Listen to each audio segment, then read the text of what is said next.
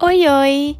Seja bem-vindo ao nosso podcast, onde vamos falar sobre o trabalho realizado pela equipe da Estratégia da Saúde da Família.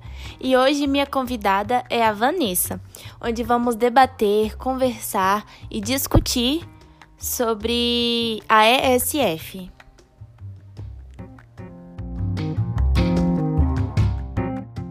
Tudo Olá. bem? Tudo bom? Boa tarde. Boa tarde. Seja bem-vindo ao nosso podcast. Muito obrigada. É, que você possa se apresentar um pouquinho, se você quiser, pode ficar à vontade. Certo, eu sou Vanessa, sou estudante de enfermagem e estou no terceiro ano do, do semestre de enfermagem. Isso, muito bem. É, hoje, né, a gente vai falar um pouquinho sobre a estratégia da saúde da família. E para começar, é interessante a gente falar, né, quando que surgiu essa estratégia no SUS? Ela surgiu, né, em 1994 com o programa de, de saúde da família, que na verdade depois se tornou o da estratégia da saúde da família, porque inicialmente, né, ele era implantado nos municípios do mapa da fome e posteriormente para todos os municípios brasileiros. E, e assim, você poderia falar para a gente um pouquinho qual que é o objetivo dessa estratégia dentro da unidade básica?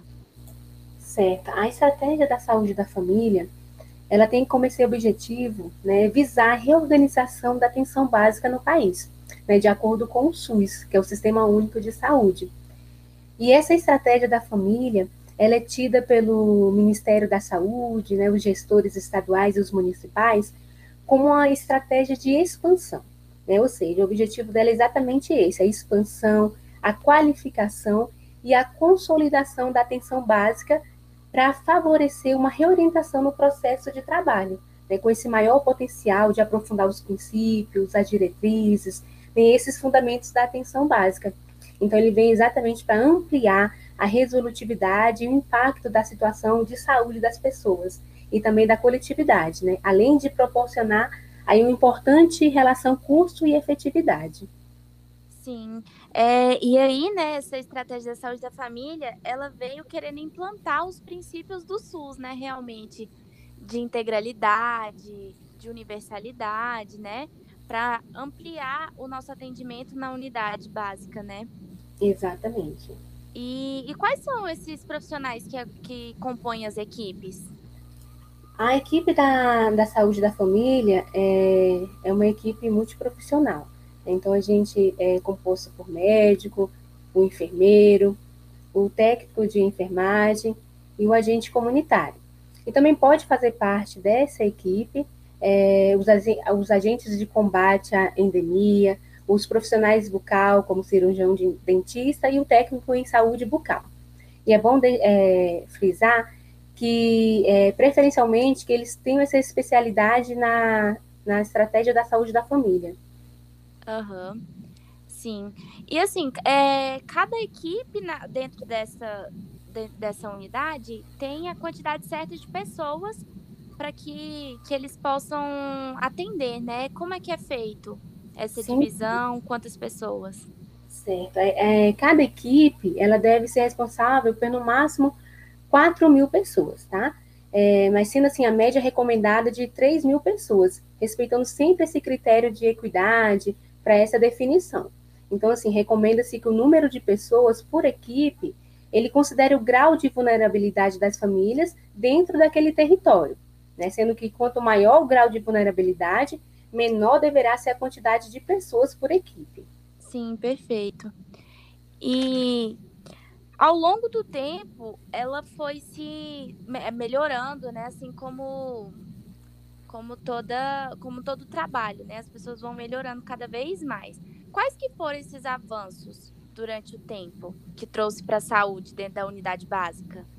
Olha, é importante a gente destacar os benefícios da estratégia da saúde da família para a promoção da saúde pública, a prevenção das doenças, as buscas ativas né, de casos, a educação em família, essa assistência domiciliar, é, o aumento do número de consultas pré-natais, é, as orientações sobre o aleitamento materno, a coleta do, do corpo citologia oncótica, Então, teve a redução também de nascidos com baixo peso, da mortalidade infantil e das internações hospitalares.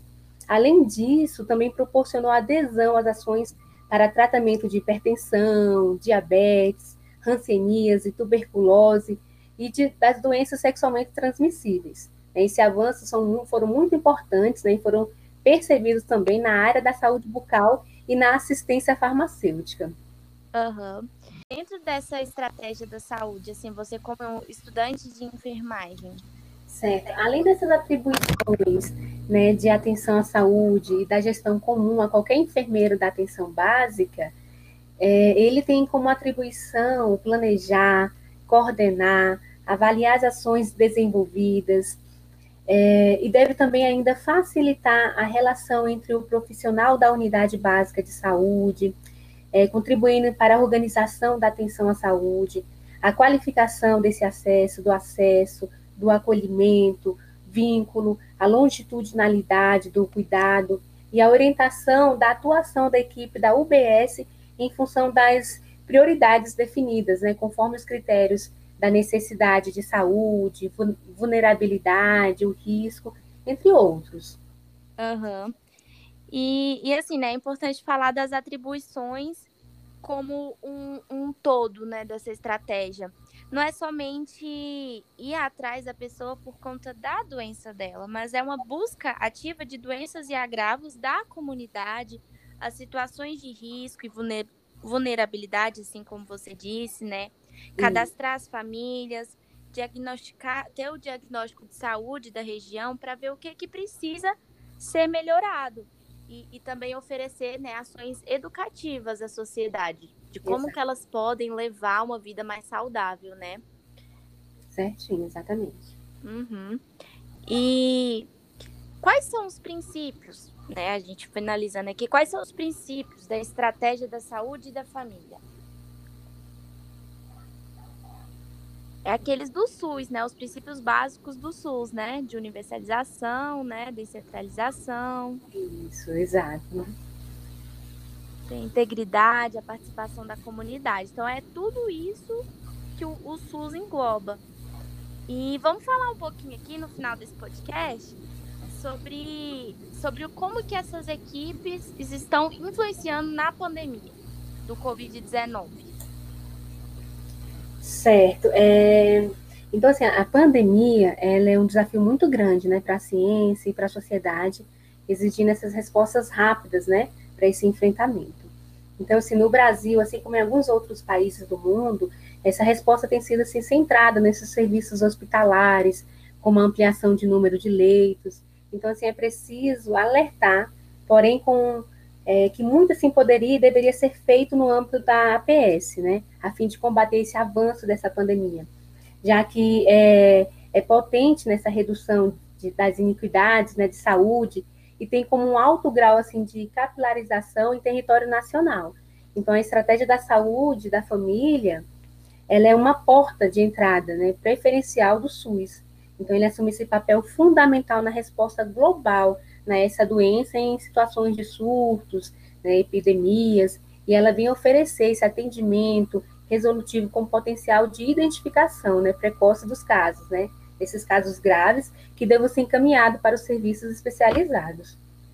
Perfeito. E assim, esse podcast está sendo muito importante porque a gente precisa realmente divulgar a, a unidade básica de saúde que dentro está essa estratégia, né? Porque assim, as pessoas não conhecem, não têm conhecimento, já vão direto para os hospitais, para alta complexidade, né? E, e, não.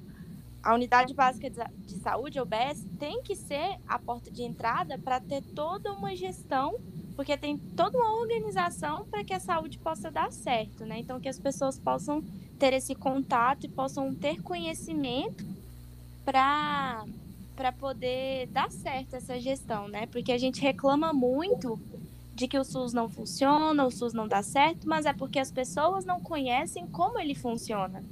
E aí é uma cascata, né? É uma escada que tudo pode dar errado se a base não estiver certa. Se as pessoas não conhecerem a base, né?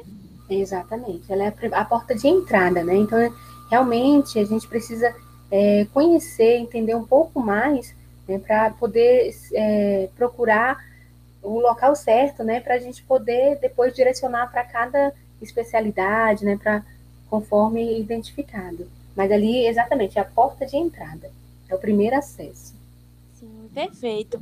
Então, muito obrigada pela participação, Vanessa. Eu agradeço. agradeço me então, tá bom.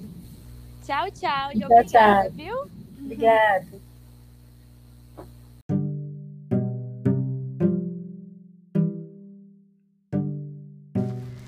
Este é um podcast produzido por um grupo da turma N1 de enfermagem.